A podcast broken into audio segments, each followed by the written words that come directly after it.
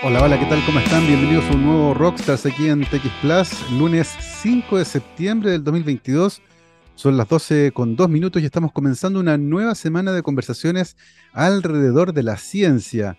Con el 99,99% de los votos escrutados, el 61,86% de los chilenos rechazó por una amplia mayoría el borrador de nuevo texto constitucional que fue preparado por la Convención Constitucional lo que nos deja en un pie bastante complejo desde el punto de vista político y también de lo que será el futuro de esos anhelos que habían emergido durante el mes de octubre del 2019. Es una conversación tremendamente interesante la que comienza a partir de este momento. Así que esa es una noticia ciertamente muy interesante. Y hace una hora atrás el Ministerio de Salud entregó el balance diario por el estado de la pandemia por coronavirus en nuestro país.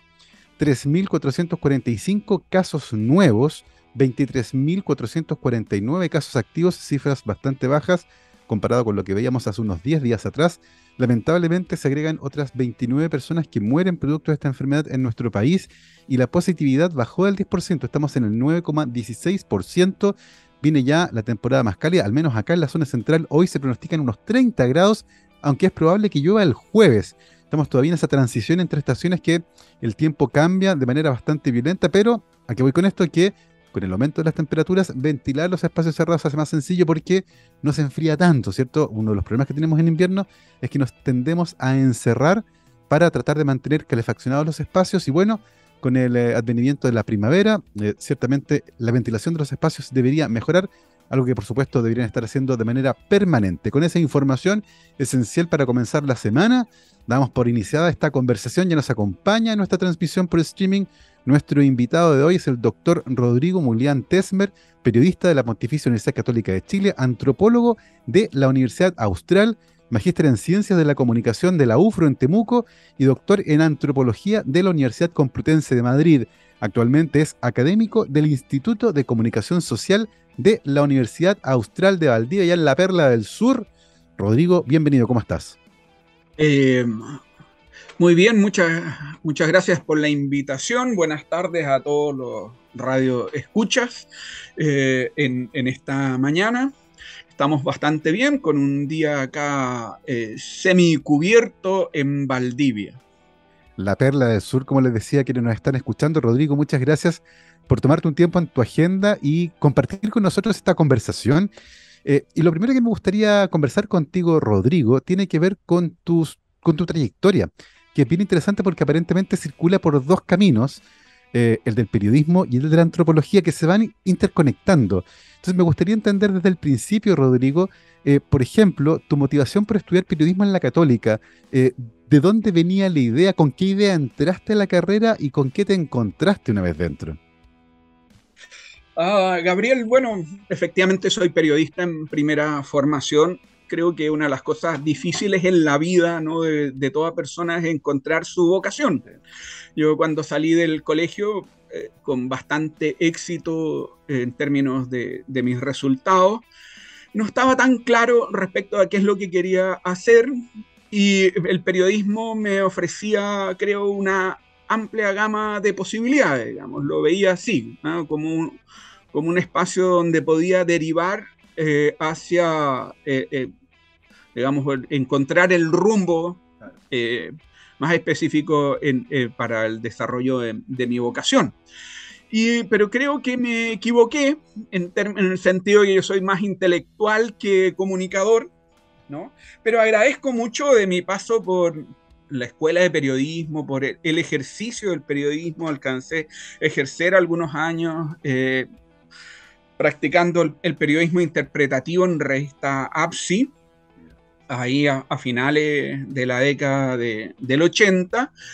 Em, la enseñanza particularmente de, la escritura, de la fotografía, de los principios básicos para la comunicación, porque eh, uno de los problemas que enfrentan muchas veces quienes cultivan áreas del conocimiento son las dificultades para poder compartirlas ¿no? con el público general e incluso también para poder estructurar eh, la presentación de sus resultados de investigación. De modo tener éxito en los procesos de, publicación.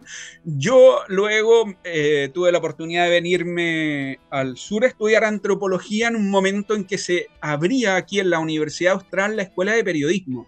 Entonces entré a la vida universitaria eh, enseñando periodismo interpretativo la primera vez que se eh, ofreció la asignatura en la Escuela de Periodismo de la Universidad Austral. Yo, por lo tanto, me vinculé eh, con el Instituto de Comunicación Social, donde todavía sigo trabajando, ¿ya? Em, inicié esta experiencia como docente en 1992, ya son 30 años casi.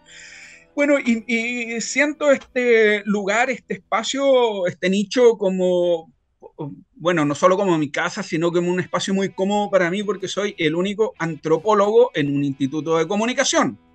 Y efectivamente lo que he hecho eh, a lo largo de mi carrera es tratar de vertebrar las teorías de la comunicación y la, de la antropología, estudiando ese punto de intersección entre comunicación y cultura.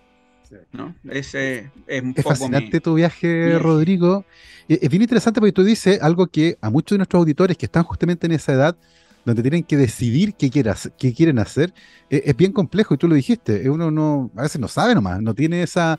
Porque hay personas que les pasa que tienen súper claro lo que quieren, van, lo hacen y, y siguen ese camino. Pero hay otros que no lo saben y no tienen por qué saberlo tampoco. A veces uno lo descubre más tarde y en tu caso fue así tú, descubriste después que querías otra cosa distinta y la perseguiste, que es la antropología, pero tu primer paso por la universidad dejó esa marca porque eres un antropólogo en un instituto de comunicaciones. Esa suerte de doble militancia te permite mirar la realidad de una manera que es bien especial. Em, y además de haber estudiado antropología en la Universidad Austral en Valdivia, luego hiciste un magíster en ciencia de la comunicación en la UFRO, en, en Temuco, como que volviste de nuevo a las comunicaciones y luego te fuiste a España a hacer un doctorado en antropología. Cuéntanos un poco parte de esa trayectoria. Bueno, sí, efectivamente eh, estudié en, la Universidad de, la Frontera porque eh, allí se ofrecía un programa que se aproximaba a la comunicación en espacios interculturales. También ah, cuestiones de prácticas, ¿no? Quedaba cerca de Valdivia en un formato que era eh, amigable en términos de, la cómo se distribuía la, carga de, clase, me permitía viajar en los días viernes y, sábado y eh, por lo tanto desarrollar ese programa de posgrado en simultaneidad a mis actividades académicas, laborales en, en, la Universidad Austral. Yo en esa época estaba estudiando un tema que eh, son los procesos de intervención ritual conducidos por agentes mágicos populares chilenos y desarrollaba investigación, un poco estos eh, magos, eh, maestros, espiritistas, parapsicólogos, ¿no? Hacía un estudio de caso de eh, personas que decían, sí, yo fui sanado por fulano de tal, que es parapsicólogo, suprapsicólogo, mentalista, etc. Entonces también esto me permitía estar en contacto con mi objeto de estudio. Hay que decir que em, en los estudios de, cuando, cuando cursé la carrera de eh, antropología, muy tempranamente me aproximé a los estudios rituales y una de mis líneas de investigación ha sido esa. La Universidad de la Frontera me permitía... Eh, volcar en ese momento mis intereses, mi proyecto de, de, investigación, porque yo enfrentaba precisamente esta fenomenología, ¿no? estos complejos procesos de comunicación, que son los rituales, son procesos de interacción simbólica que se desarrollan con distintos propósitos. En términos particulares estaba estudiando este problema que es un clásico para la antropología, ¿no? La eficacia simbólica, aquellas situaciones ¿no? donde los símbolos no solo significan, sino que producen hechos sociales, producen efectos, tienen eh, una capacidad de transformación de la vida de las personas. Oye, es fascinante esto, Rodrigo, por varias razones, y una de ellas es que me es imposible no vincularlo con la contingencia y con la comunicación simbólica, que se habló mucho durante este periodo cierto particular de la historia de Chile, donde tanto el lenguaje como los símbolos fueron eh, súper relevantes. lo que tiene que ver con las tradiciones también y con los rituales. Em, y esto es bien interesante porque cuando uno piensa en ritual muchas veces, se transporta al pasado. Esos rituales que uno veía en Nat Geo, qué sé yo, y los rituales son algo cultural humano. Estamos llenos de rituales en distintas partes. Tú, tú hablaste de rituales bien, particulares, que eran personas que aseguraban haber sido curadas por espiritistas justamente a través de rituales. Em, y eso es súper interesante. ¿Cómo, ¿Cómo uno se aproxima, por ejemplo, a esa investigación? Porque tienes que encontrar en primer lugar personas que estén dispuestas a conversar de aquello, que digan, sí, yo fui sanado, eh, y aproximarte por ahí, ¿cierto?, al ritual. ¿Cómo era ese proceso? A ver, eh, primero, Gabriel, un, punto bien interesante. Los rituales son, forman parte de nuestra vida cotidiana. Mm, nosotros estamos insertos en ello. El día de ayer eh, celebré el cumpleaños de mi hija mayor. ¿No? En pocos días más vamos a celebrar eh, un, nuevo aniversario de la constitución de nuestro país y entramos en una fase ritual, ¿no? un momento separado de la vida cotidiana donde nos damos tiempo para encontrarnos, para celebrar, para recordar, para eh, reforzar nuestra propia identidad, nuestro sentido del ser.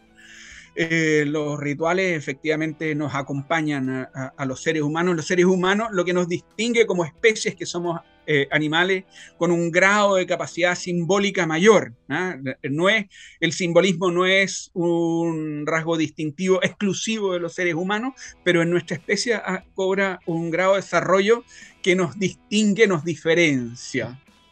¿No? Y bueno, eh, efectivamente el tema de la magia fíjese, acompaña eh, a, la humanidad desde largo, corresponde, ha sido caracterizado como un modo de, pensamiento, pero también es un sistema operativo eh, orientado a, tratar de resolver problemas que nosotros tenemos. Y en mi caso me aproximé a través de Fíjate, una noticia que apareció en la prensa, una familia en Panguipulli que declaraba sufrir los efectos de un maleficio y que fue portada del diario Austral eh, en Valdivia mm, varios días seguidos, ¿no?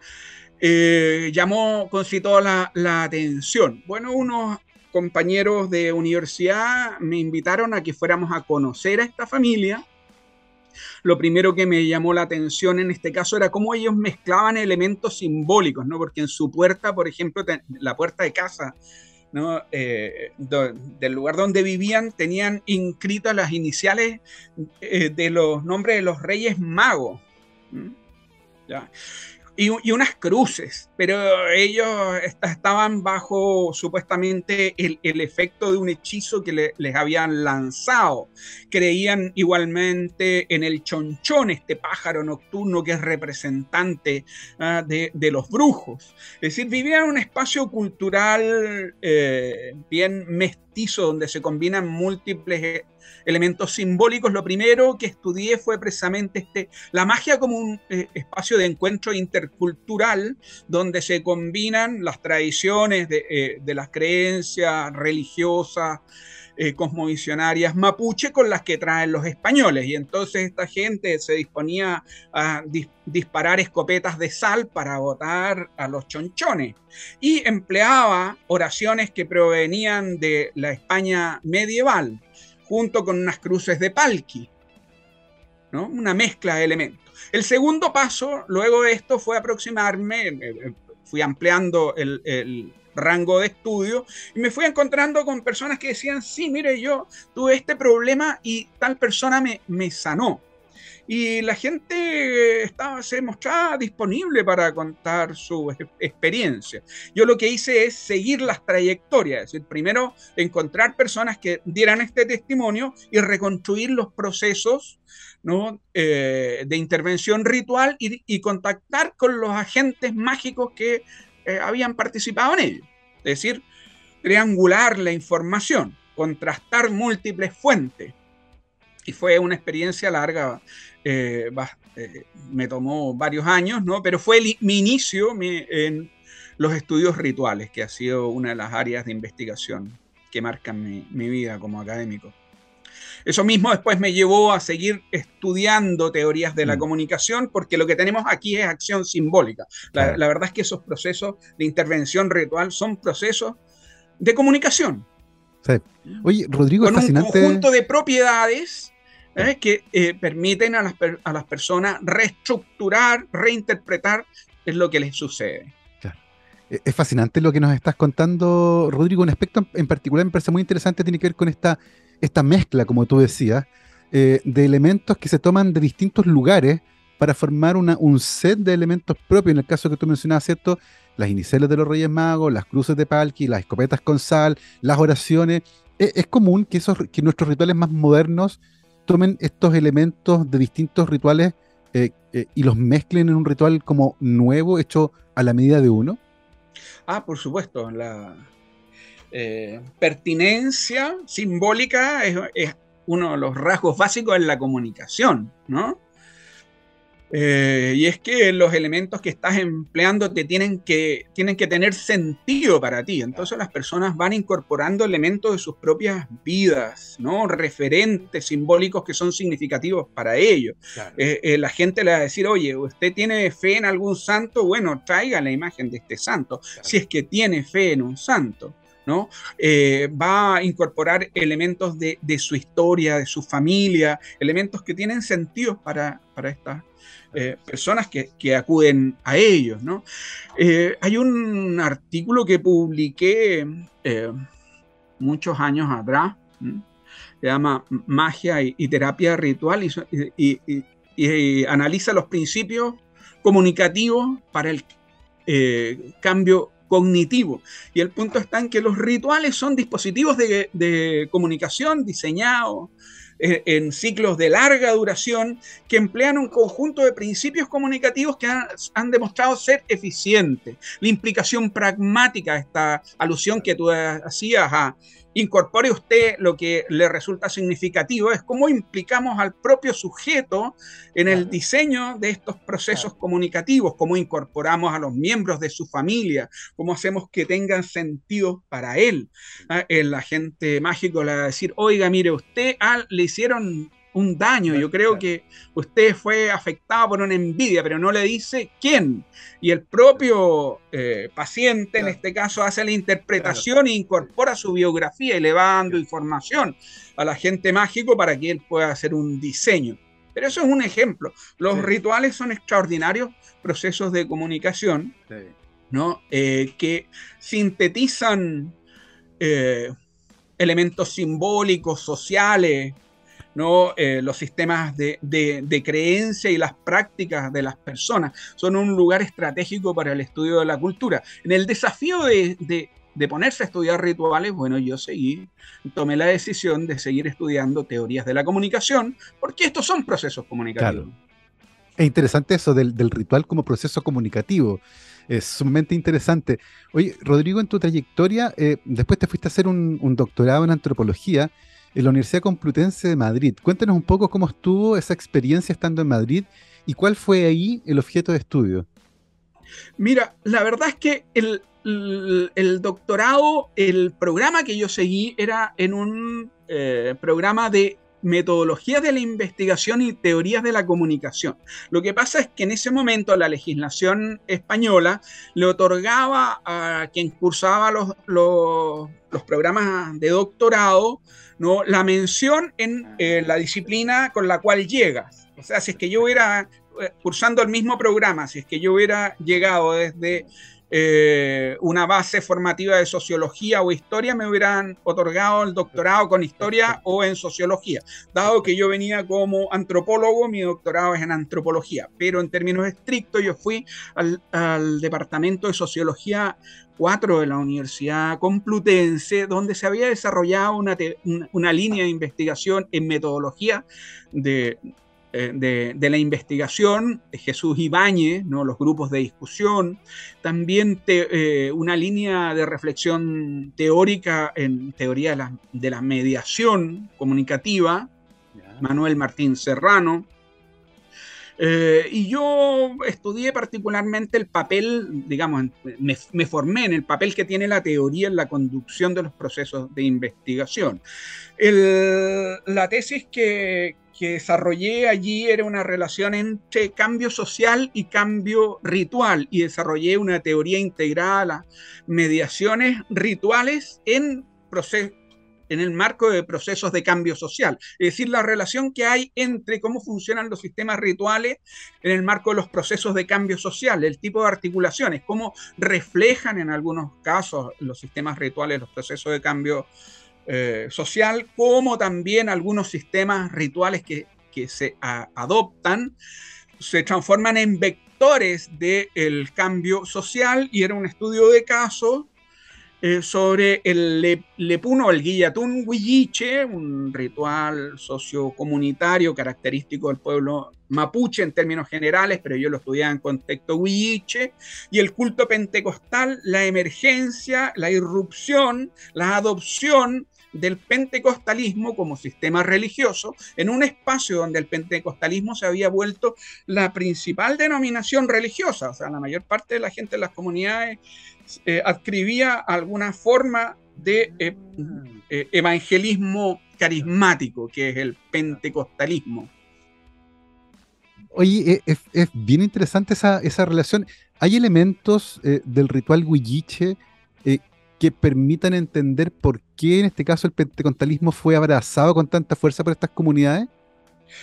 Hay que decir que el pentecostalismo es, la forma de evangelismo que más crece en América Latina, en el mundo en términos generales, crece en sectores marginales, crece entre los pueblos originarios, no solo entre los mapuches, también en población aymara, entre las poblaciones maya eh, en Guatemala y el sur de México, en fin, en términos generales los pueblos originarios, porque es una forma de religiosidad, diríamos, viva, donde la gente experimenta la presencia, en este caso, del Espíritu Santo. El, culto pentecostal se orienta a buscar la presencia del Espíritu Santo en, el espacio de la congregación y este viene a actuar, a ofrecer sanidades, liberaciones espirituales. Dicho de otro modo, son formas de religiosidad marcadas por esta presencia espiritual.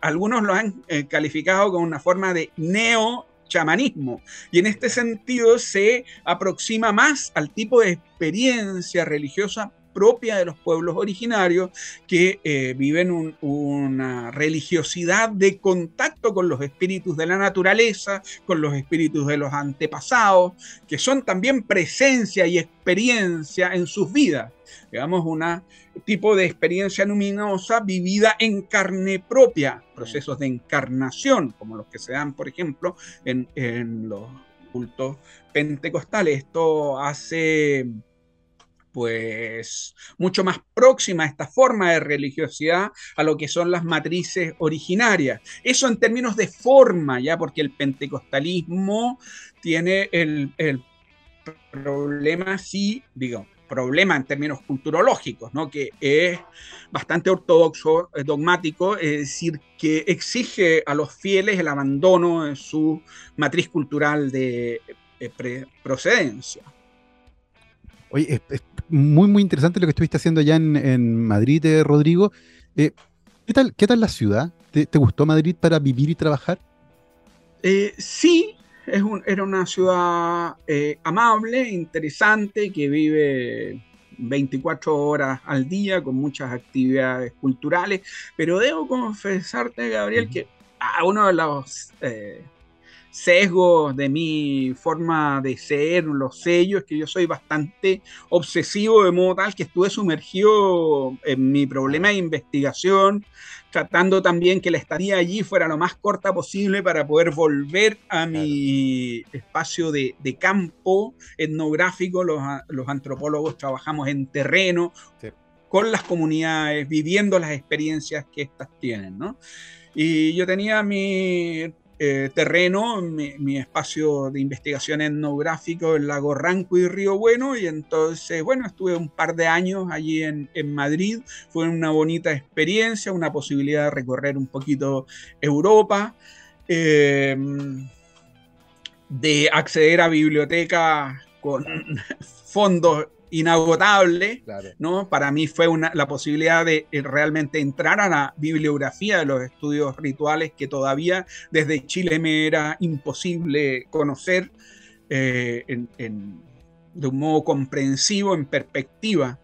Y entonces, claro, eh, fue una, una gran oportunidad. Y yo estudiaba no solo la emergencia del pentecostalismo, sino también los cambios expresados al interior de estas congregaciones rituales tradicionales ¿no? de el Lepún, que es el Guillatún Huilliche, un, ritual comunitario que expresa el cambio social a través de la incorporación de múltiples elementos, como por ejemplo en algunas comunidades se había tradicionalizado el uso del acordeón a botones. Entonces, dentro de los instrumentos del, empleado en la congregación está el acordeón, pero tenía que ser un acordeón a botones.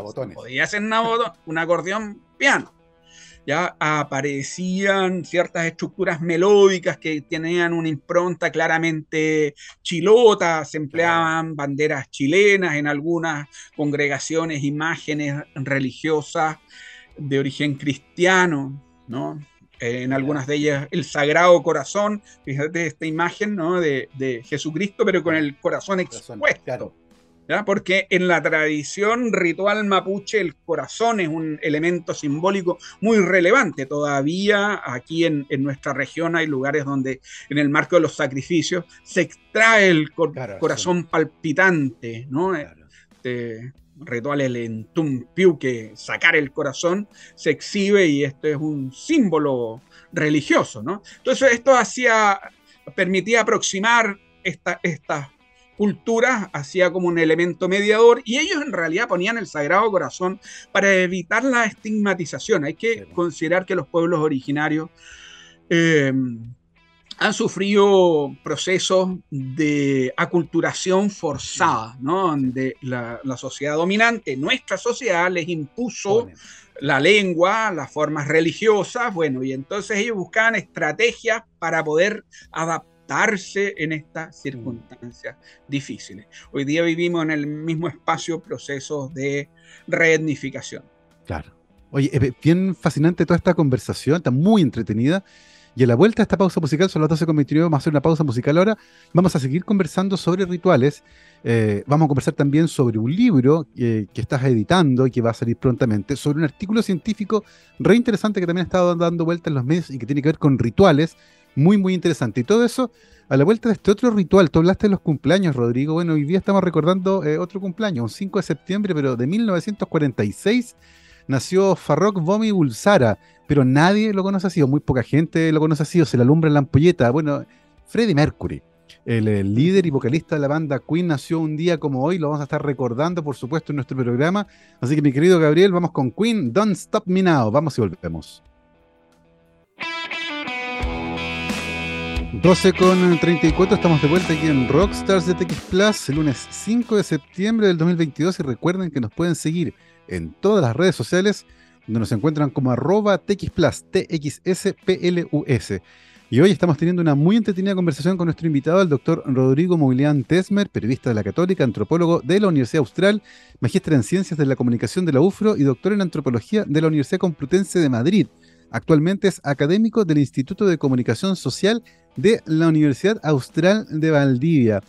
Eh, Rodrigo estaba mirando la pauta que me habían enviado y aparece em, una publicación de ahora, eh, agosto 24 del 2022, en la fecha que tienen Plus One, y se trata de un entierro tipo Wampo en la Patagonia Argentina, que es del tiempo prehispánico, que es tremendamente interesante porque se vincula con lo que tú nos contabas, con los rituales. Eh, y es bien fascinante. Eh, tú eres autor de este estudio. Cuéntanos un poco, por favor, eh, acerca de este estudio, en qué consiste y por qué tú, como antropólogo y además experto en comunicaciones, los, encuentras interesantes. Hay que decir que yo soy uno de los coautores, ¿no? El, autor principal es un arqueólogo argentino que hoy día trabaja en la Universidad Católica de Temuco, pero que hizo una excavación en Nehuen Antú, eh, un, cementerio en San Martín de los Andes donde encontró este tipo de entierro eh, en forma de, de Wampo. Wampo es una canoa, ¿no? es una estructura funeraria que por lo tanto tiene la forma de una embarcación. Eh, y, que simboliza el viaje que, realiza el, muerto al, momento de, dejar ¿no? este, esta tierra, eh, al, perder la vida y en realidad pasar a otra vida, ¿no? en esta concepción de la muerte que, tienen las poblaciones originarias de este espacio. Lo que ocurre cuando morimos es que en realidad pasamos a otra fase de nuestra vida. ¿ah? Y, el morir no es algo que ocurra de modo eh, automático, sino que tiene un carácter procesual. O sea, es iniciar un camino que nos va a conducir a, otro lado del mundo. En este caso, un camino que se eh, recorre en Wampo, eh, en una embarcación, en una canoa, y que transcurre a través de los cursos fluviales, ¿no? supone eh, cruzar un, gran espacio de, agua para llegar al otro lado de la vida lo interesante, claro, es el simbolismo que está expuesto allí, la relevancia de este hallazgo, eh, es el fechado que nos muestra tempranamente poblaciones proto-mapuche viviendo en la vertiente oriental de la cordillera de los Andes, nos muestra por lo tanto esta eh, territorialidad compartida a ambos lados de la cordillera de estas poblaciones, formas de entierro en Guampo se habían encontrado previamente en la Araucanía. Esta forma de entierro es una de las formas, ¿no? Como se, desarrolla eh, las exequias en la cultura mapuche, que tiene varios patrones. En ese mismo cementerio, de hecho, se encontraron otros eh, individuos enterrados de modo directo, sin estructuras contenedoras, ¿no? Nos muestra por lo tanto variantes dentro de este sistema, pero hay que decir, fíjate que hasta el día de hoy aquí en Lago Ranco, Río Bueno, la gente se recuerda del uso del guampo, de la canoa, al mm. momento de la muerte, es decir, que está en la memoria, ¿no? Porque la gente, claro, iniciaba este viaje y, el que iba a morir le pedía a sus hijos que eh, echaran abajo tal árbol. Normalmente tenía escogido el árbol. Le pedía que lo tallaran con anticipación, previendo su muerte. Entonces se trata eh, de un tipo de estructura eh, fúnebre que expresa representaciones que están vigentes hasta el día de hoy. En este espacio nos muestra por una parte la continuidad, eh, nos revela las representaciones de este momento de tránsito que tenían estas poblaciones, esas concepciones que se tienen de la muerte nos permite reconstruir, por lo tanto, esa visión que se tiene del mundo. En términos sociales nos muestra este hallazgo, ¿no? la distribución de las poblaciones que son portadoras de estas formas culturales que traspasan la barrera de la cordillera entonces hay varios aspectos que lo hacen bastante relevante. El, cuerpo tenía aproximadamente 900 años, por lo tanto eso también hace retroceder en los fechados de uso de esta forma de, entierro. Eh, los fechados anteriores databan más o menos del siglo XIII. Aquí se está retrocediendo más o menos 100 años en ese fechado. Eh, al siglo XII.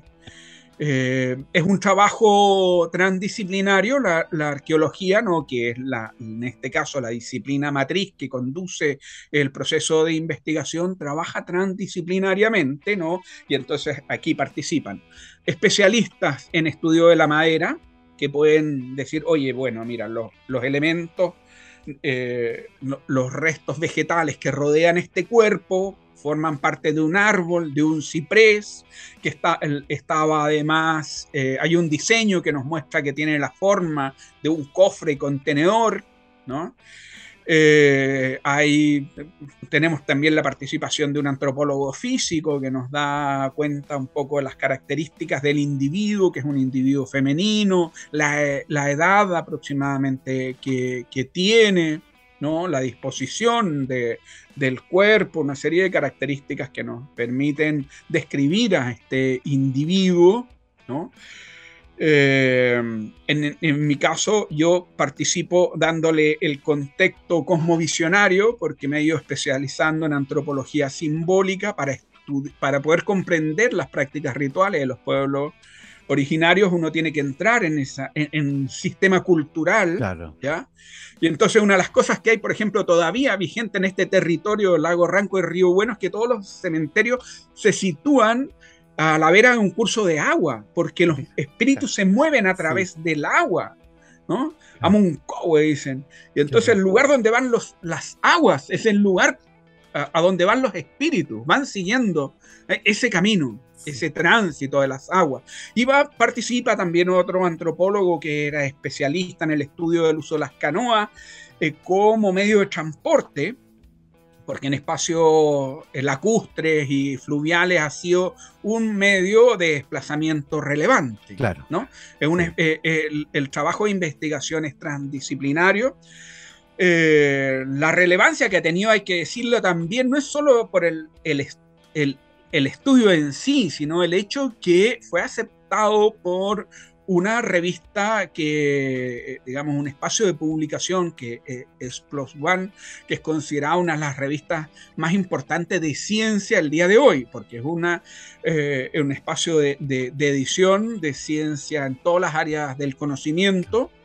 ¿no? norteamericana es el sistema, la, librería pública de ciencia ahí en California em, y eh, en un país donde la ciencia tiene alto desarrollo, que es con un, nivel de indexación, con impacto muy alto.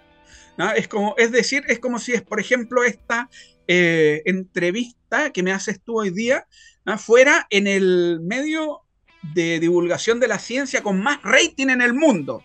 Entonces, en todas partes estaría siendo escuchado. Lo que ha ocurrido con esta publicación es que se ha publicado en una revista que tiene un grado de impacto, de reconocimiento, de inserción en el sistema de la ciencia y de la difusión de la ciencia, ¿eh? que hace que esa noticia, la noticia de, la publicación de este eh, entierro, circule por el mundo. Y entonces hay artículos publicados en Egipto, en Indonesia, eh, en múltiples lenguas.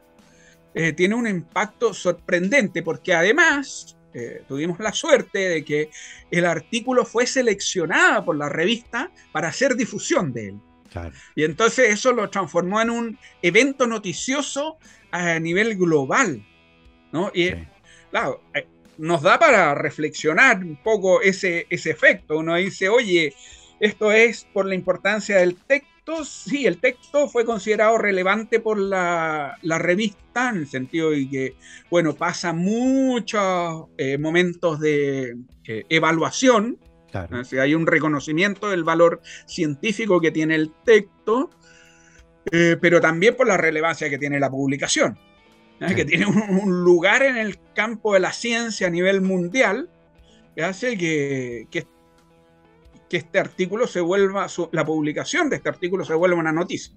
Claramente, claramente. Y Rodrigo, hay muchas cosas muy interesantes de este hallazgo, pero hay una en particular en la que me quiero enfocar y tiene que ver con cómo conversan, en este caso, rituales muy antiguos, tremendamente importantes para ciertas comunidades, cuando tienen que enfrentarse, por ejemplo, a ciertas regulaciones eh, y tú nos mencionabas recién, los cementerios están cerca de cursos de agua o se ocupaban cierto tipo de ceremonias rituales funerarias que fueron cambiando en el tiempo, muchas veces, no siempre, ¿cierto? Porque hay ciertas regulaciones que se empiezan a emplear, no se puede hacer de cierta manera, hay que hacerlo de esta otra forma.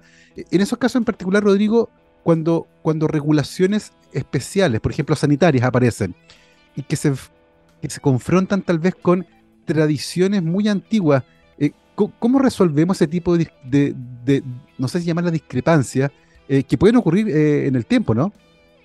Ah, bueno, eh, lo que está señalando es, un potencial conflicto intercultural, efectivamente. Por ejemplo, los mapuches tenían la costumbre de velar el cuerpo de sus muertos por muy largo tiempo, de, porque entre otras cosas, había que avisar a, la familia que muchas veces estaba dispersa en el territorio y es Y no es como el día de hoy que tomamos un celular y decimos, oye, pucha, tuvimos tal desgracia, por favor vengan, y la gente toma un bus, sino que el, el viaje de, de, la de la familia podía demorar meses. De hecho, lo que hacían era sahumar estos cuerpos, ahumarlos, los mantenían arriba de una palangana, eh, expuestos al humo para evitar la descomposición y demorar el proceso fúnebre. O sea, en algunos casos está documentado meses de espera para realizar un funeral. Eso el día de hoy es imposible, ¿no? Porque las reglas sanitarias nos dicen, oye, a, los dos días tienes que enterrar al, muerto, ¿no? eso está prohibido. Y claro, eso eh, es fuente potencial de conflicto. Eh, interculturales. En este caso particular, otro tipo de, de, regulaciones y de normativas, ¿no? Es el consentimiento de la población para poder hacer el trabajo de excavación. ¿No? Alberto Pérez, que es, el arqueólogo que realizó la excavación, contaba con ese consentimiento porque las comunidades ahí en San Martín de los Andes ven, encuentran allí la oportunidad, entre otras cosas, de poder documentar su preexistencia en ese espacio, porque está ahí en disputa o en cuestionamiento su derecho al uso de la tierra. Y esto es una forma muy eh, clara, ¿no? Eh, inequívoca de poder demostrar que hay ahí una continuidad de ocupación del espacio de poblaciones que tienen esta matriz cultural mapuche y huilliche en San Martín de los Andes, allí por lo menos del, siglo XII, si es que no con toda seguridad desde antes. ¿ya? Y, hay otro aspecto que me parece súper interesante, Rodrigo, y es como uno, y particularmente desde tu área, que es la antropología, eh, hace que este tipo de hallazgos no se sientan apropiados por parte de la comunidad misma, ¿cierto? E, eso imagino que implica un trabajo muy cercano con las propias comunidades para que eh, parte de estos hallazgos, ¿cierto?, puedan volver a ellos, probablemente no a través de la publicación científica, porque está en inglés, porque es complejo de acceder, sino a través de otras formas. ¿Cómo se hace ese trabajo en particular, Rodrigo? Ah, bueno, sí, ese es un punto bien importante para la antropología, que es la relación con, con las comunidades, ahí hay que decir una particularidad del trabajo etnográfico, ¿no?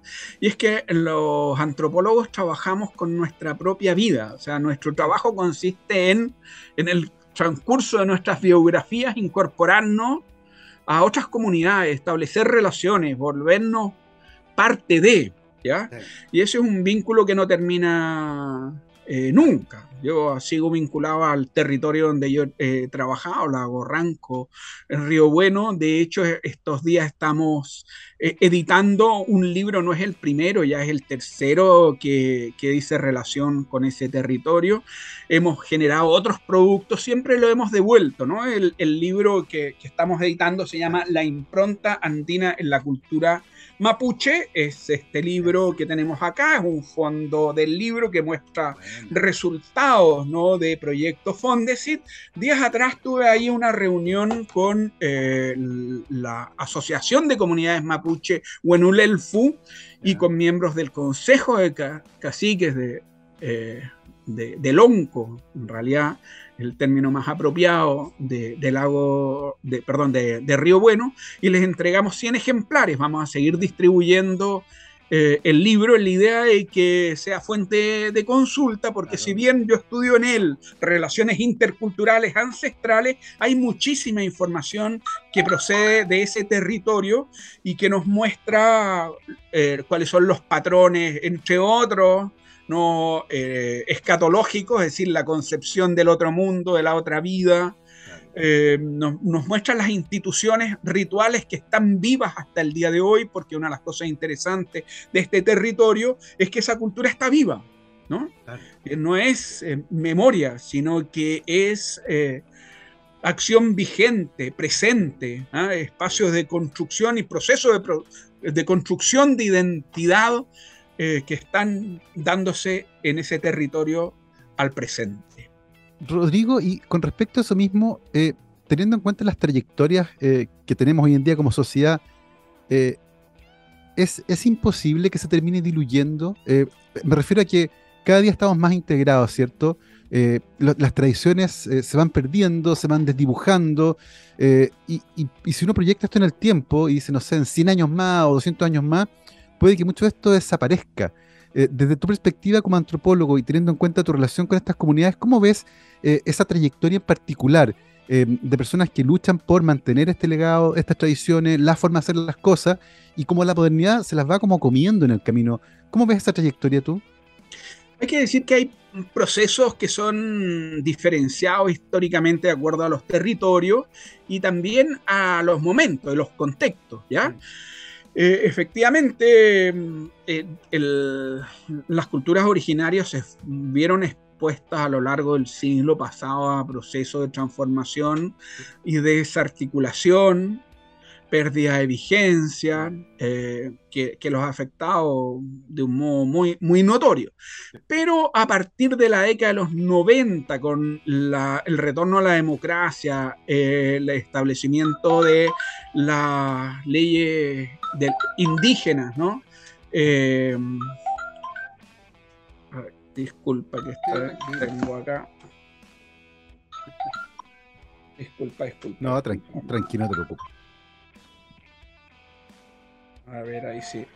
Eh, con el, la emergencia, esta nueva eh, legislación se produce en procesos de mediación que eh, activan, estimulan procesos de autorreconocimiento. Y en términos particulares, en Río Bueno, por ejemplo, tenemos hoy día vigente procesos de reetnificación, cantidad de comunidades y congregaciones volviendo a reconocerse como eh, descendiente de poblaciones originarias en un proceso de recuperación y restablecimiento mm. ¿no? de sus instituciones culturales. Es decir, hay como una vuelta en el curso de la historia.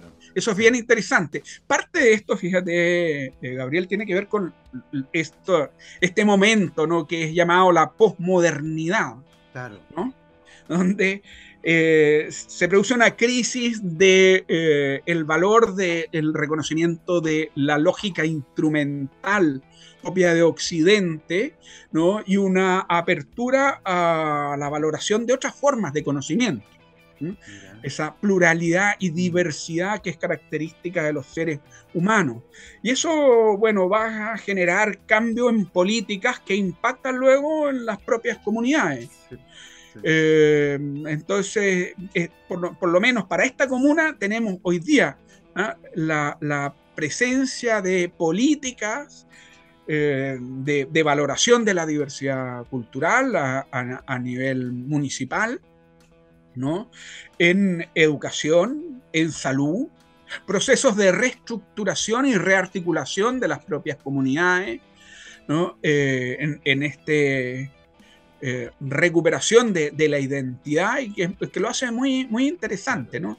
Diría yo que eso no solo ocurre allí, no ocurre en muchas partes, pero tienes razón, Gabriel, que la modernidad constantemente impacta sobre las comunidades y... Eh, bueno, incide en, la transformación de las culturas. Las culturas siempre son dinámicas.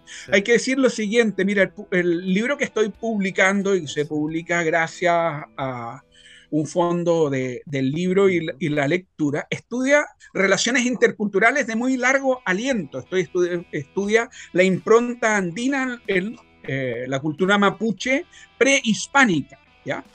La interculturalidad, la relación entre las culturas, nace junto con la cultura. ¿ya? Es un fenómeno que nos acompaña desde siempre. La cultura, ¿no? esta capacidad de eh, manejo de sistemas simbólicos para la modelación de nuestros eh, sistemas cognitivos y de comportamiento, ¿no? Eh, es una herramienta para la sociabilidad, hace posible la vida en común, pero también para la relación con otros. Y uno de los dispositivos que está codificado en nosotros como seres vivientes es la mímesis. ¿ah? Siempre tendemos a replicar, a copiar, a tomar, a incorporar, ¿ya? y eso hace que eh, nos apropiamos de elementos que vemos eh, en la conducta de otras comunidades, las hacemos nuestras. Y eso, le eso dinamiza a las culturas, ¿no? eh, no solo eh, es propio lo que es originario, sino lo que se ha apropiado. En el caso de la cultura mapuche hay larguísimos ejemplos ¿no? de eso, como la incorporación, por ejemplo, de las monedas de plata para el desarrollo de la platería desde el siglo XVII, finales del XVII, XVIII y XIX, por ejemplo, la incorporación del caballo que eh, le permite la ocupación de las pampas y la transformación del modo de producción recolector o eh, cazador o, mixto, en realidad economías mixtas que combinan también las prácticas de agricultura, en otras ganaderas. ¿ah? y que dan lugar a un momento de gran fortalecimiento de la, de la sociedad mapuche. Es decir, la interculturalidad es parte de la condición eh, humana. Las sociedades son siempre sociedades abiertas en relación y se transforman no solo a través de las dinámicas internas, sino de los vínculos con otras comunidades humanas. y eso las transforma de un modo permanente. El dinamismo de las culturas. Oye, tremendamente interesante todo esto, Rodrigo, que nos cuentas. Interesante también lo del libro que tú decías permite además actuar como vehículo para acercar estas investigaciones a las propias comunidades. Este libro que fue financiado justamente por el Fondo del Libro y que resume, imagino, varios años de investigaciones al respecto. Son las 12.56 y estamos llegando al final de esta conversación. El tiempo pasa muy rápido cuando las conversaciones son entretenidas y así fue hoy. Así que te queremos dar las gracias. Les recuerdo a todos que conversamos hoy con Rodrigo Mulián Tesmer, periodista de la Católica, antropólogo de la Universidad Austral, magíster en Ciencias de la Comunicación de la UFRO y doctor en Antropología de la Universidad Complutense de Madrid, actualmente académico del Instituto de Comunicación Social de la Universidad Austral de Chile, allá en Valdivia. Rodrigo, muchísimas gracias por habernos acompañado hoy. Bueno, muchas gracias a ti, Gabriel. Saludos a todos los escuchas el día de hoy y efectivamente el tiempo ha, volado. El tiempo volado. Muchas gracias por la invitación. Encantado, Rodrigo. Nosotros nos vamos, como siempre, con buena música y hoy, ya les dije, estamos recordando la figura de Freddie Mercury, probablemente uno de los frontman más talentosos y relevantes de la historia de la música, que nació un día como hoy, 5 de septiembre, pero de 1946, y que murió muy joven, a los 45 años, el 24 de noviembre de 1991 en Kensington, en el Reino Unido. Nos vamos con otra de Queen, Keep Yourself Alive, que esté muy bien, cuídense. Nos vemos, chao, chao.